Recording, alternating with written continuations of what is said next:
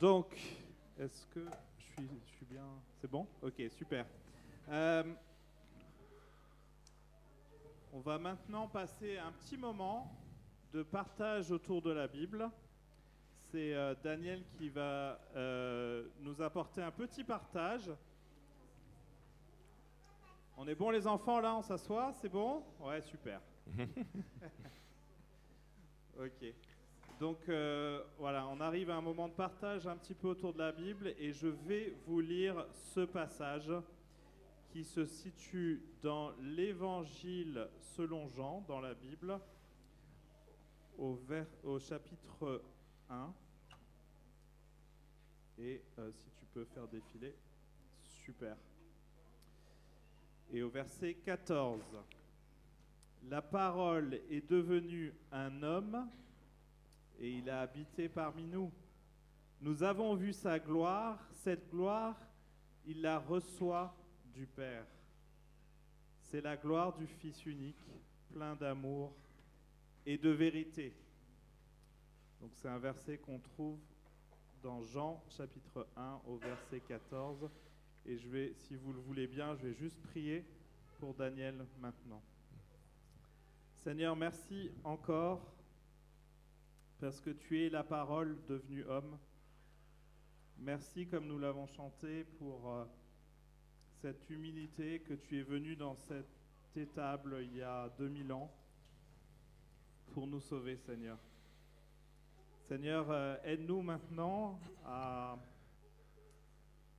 entendre avec nos oreilles, Seigneur, à entendre à ce que tu as à nous dire, que tu nous parles aussi dans notre cœur.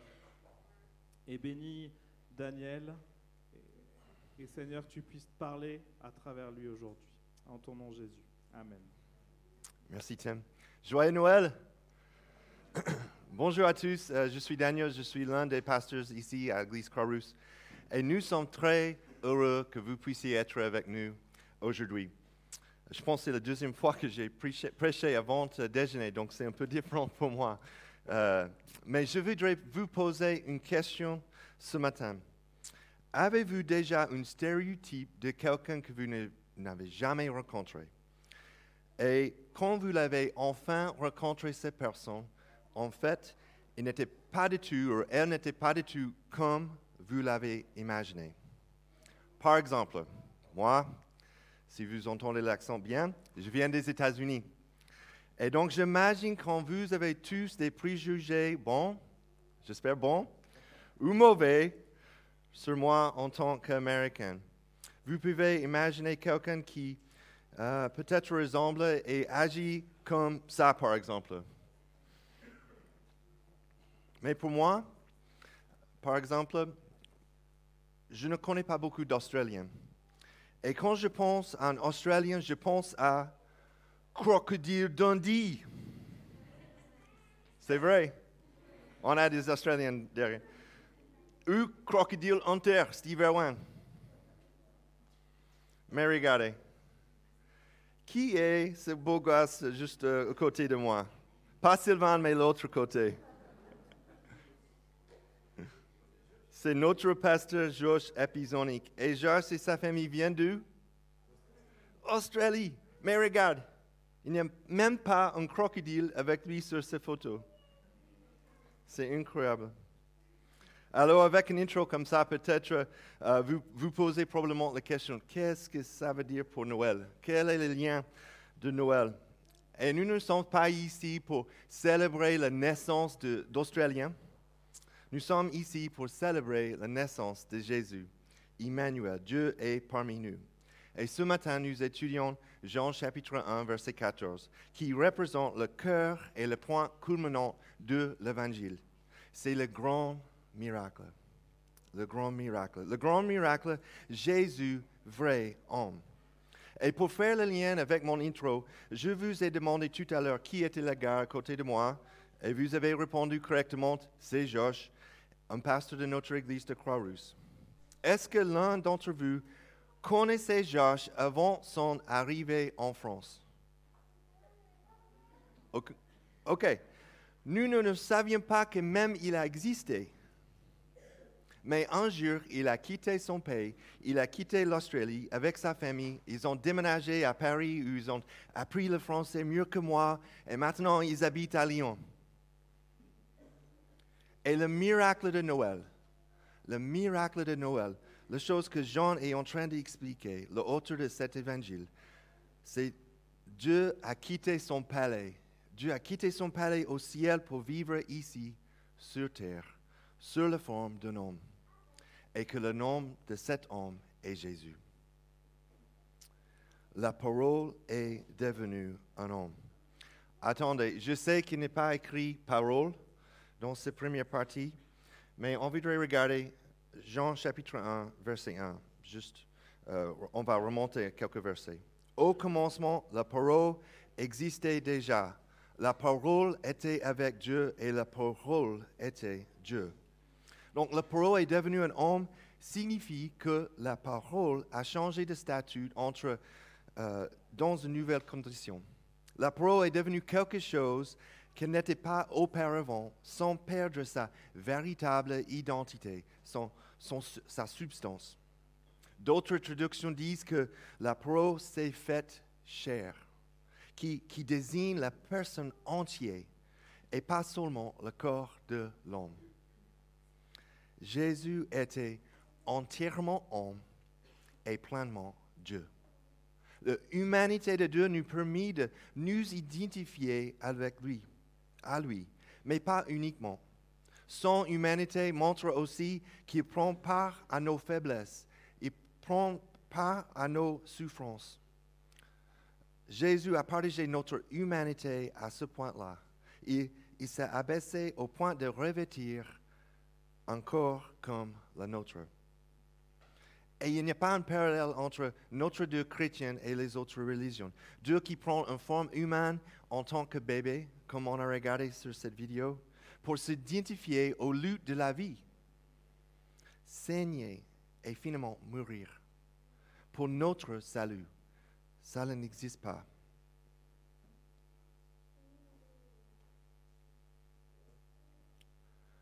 La crèche nous parle énormément parce que cette vie sur la terre est difficile, n'est-ce pas? Et si la crèche nous parle, c'est que dans cette vie compliquée, où on souffre, on râle, où on encaisse, on se sent seul, même pendant Noël. Et que dans cette période de fête, quand c'est compliqué dans la famille pour plusieurs personnes de vous, Jésus est venu nous rejoindre. Il est devenu un homme et il habitait parmi nous. Parmi nous. Comme nous l'avons dit, Josh a quitté l'Australie pour France. Pourquoi sa famille, pourquoi sa famille, regarde mes enfants, pourquoi sa famille, ils ont quitté leur pays en Australie? Pourquoi ils sont arrivés ici? Est-ce que quelqu'un connaît? Est-ce sera difficile d'être un témoin en France s'ils étaient, s'ils étaient, restés en Australie? Qu'est-ce que vous pensez? Ça sera difficile? Même en Skype, peut-être. Je pense oui. Connaître-vous vraiment Josh et sa famille s'ils n'avaient pas déménagé ici à Lyon et s'ils n'étaient pas dans votre église de maison? Qu'est-ce que vous pensez? Josh et sa famille comportent pour nous, pour nous parce qu'ils ont planté leur tente ici à Lyon et ils servent et partagent la bonne nouvelle de Jésus. Jean dit que Dieu, le Créateur, a quitté son pays au ciel et est descendu sur terre en la personne de Jésus-Christ. Dieu a, Dieu a déménagé dans le quartier. Et l'allusion est faite par ce verset à l'époque de- dans l'Ancien Testament où la présence de Dieu était localisée, était localisée dans le tabernacle au milieu du camp d'Israël. Et la gloire du Seigneur l'a rempli, ce tabernacle. Et les promesses de l'Ancien Testament ont été réalisées et ont trouvé leur accomplissement dans cette personne, Jésus-Christ, plein de la gloire de Dieu qui a été vu dans un bébé. En Jésus, Dieu est devenu un citoyen.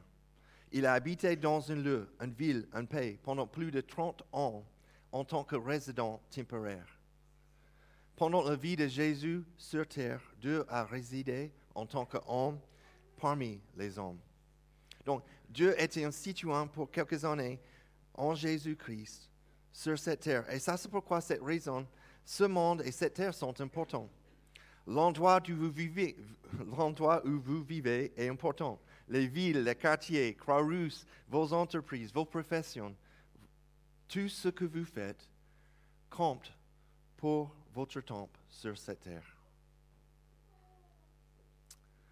Le grand miracle, Jésus vrai homme, Dieu véritable. Nous avons vu sa gloire, cette gloire, il la reçoit du Père. C'est la gloire du Fils unique. Combien de vous ont vu Josh ce trimestre?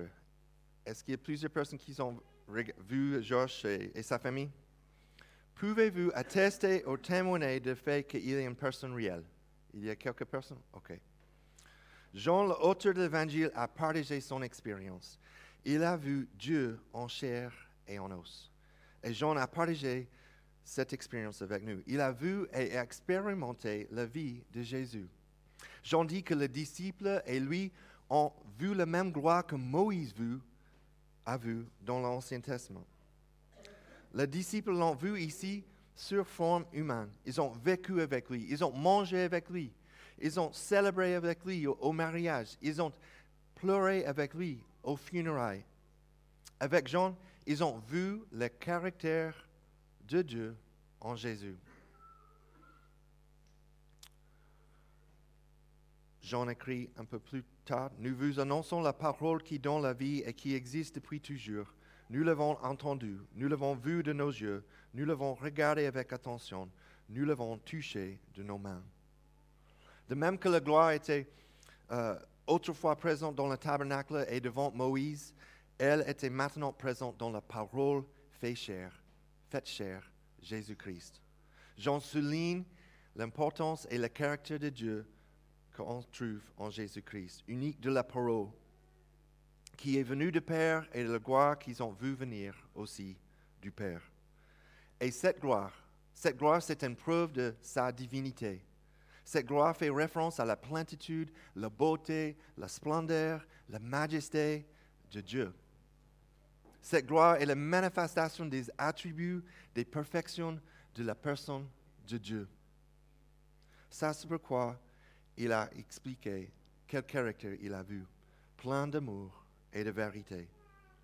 Pour ceux d'entre vous qui vous connaissez Josh, pouvez-vous aider les autres qui n'ont jamais rencontré, qui n'ont jamais rencontré Josh? Est-ce que Josh, ah ben, je pense qu'il y a certains enfants qui étaient dans son église de maison, est-ce que Josh est le propriétaire d'un crocodile? Non. Non. Donc il n'est pas comme Crocodile Dundee Steve Irwin. Quel caractère a-t-il? Est-il un gars méchant? Qu'est-ce que vous pensez? Elle est méchant? Non. Est-ce qu'il est un menteur? Est-ce qu'il a un bon caractère? Merci, Sylvain.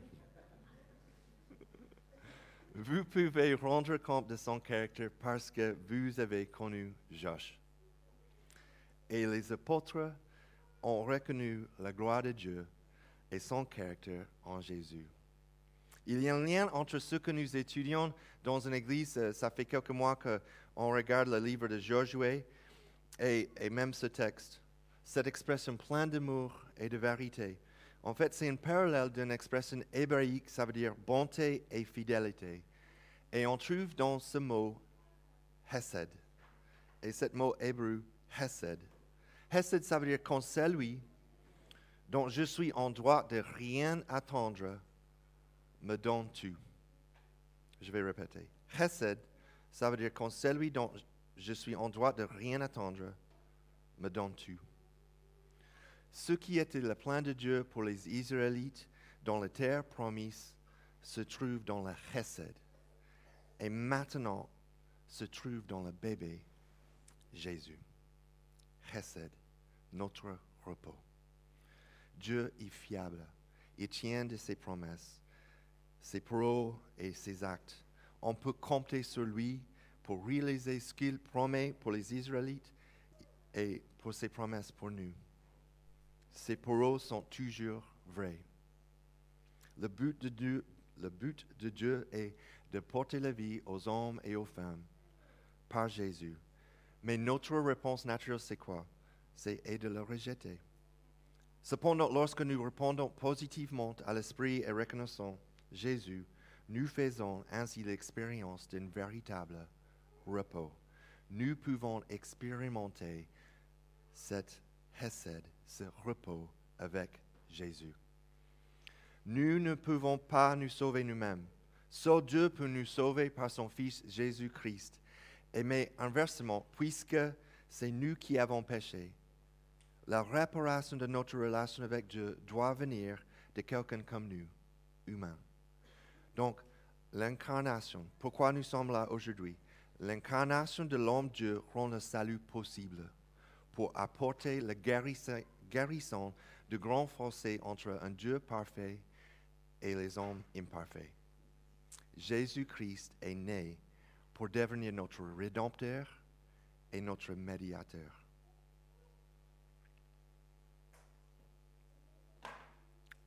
Ce matin, pour ceux d'entre vous qui n'ont jamais rencontré Josh et qui sont ici, ben, vous avez un choix. Car vous en savez un peu plus sur Josh. Est-ce que Josh existe? Il n'est pas ici. Est-il un bon gars avec un bon caractère? Peut-être vous ne l'avez jamais rencontré. Pouvez-vous faire confiance au témoignage de ceux qui sont ici, qui l'ont rencontré et qui peuvent expliquer ce qui, qui il est? Mais Josh n'est pas Jésus. Il n'est pas Dieu.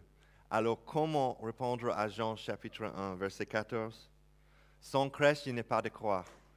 Sans crèche, il n'est pas de salut en Jésus. Et la naissance de Jésus est comme un baume pour nos stéréotypes. Un baume pour notre image de, de Dieu, de christianisme, de Jésus. Ça change tout. C'est un vrai miracle. Le grand miracle. Jésus, vrai homme. Dieu véritable. Ben, le calendrier commence pour l'Église en fait en novembre-décembre. C'est bizarre, mais le calendrier commence pour l'Église avec la saison de l'Avent et la naissance de Jésus. Et peut-être pour vous, cette saison pourrait être le début d'une réflexion sur les fausses idées que vous avez ou vous faites de Noël ou de Jésus. En plus, cette saison pourrait être le début ou le renouvellement d'une relation personnelle avec le Christ. L'invitation à la vie chrétienne est simple. C'est un appel différent de celui d'autres religions. C'est un appel à venir sans rien, à arriver sans vos, bons, sans vos bonnes œuvres, vos relations et vos morales. Arrivez avec une simple foi que le Christ est votre sauveur et votre rédempteur. Et l'invitation est ouverte à tous, à tous ceux qui sont fatigués et chargés. Il vous donnera le repos. Alors, on va chanter, on va célébrer. Pourquoi? Parce que Jésus est né, notre Sauveur, il y a deux ans, 2000 ans. Nous, voulons, l'adorer avec nos chants et nos vies parce que nous connaissons une vérité qui change tout, qui est plus excitante et plus reposante de toutes les choses qui se passent cet après-midi, n'est-ce pas? Dans notre société, ou même um, plus éternel que tout ce qui s'y trouve ici-bas. Notre Sauveur et Rédempteur est né.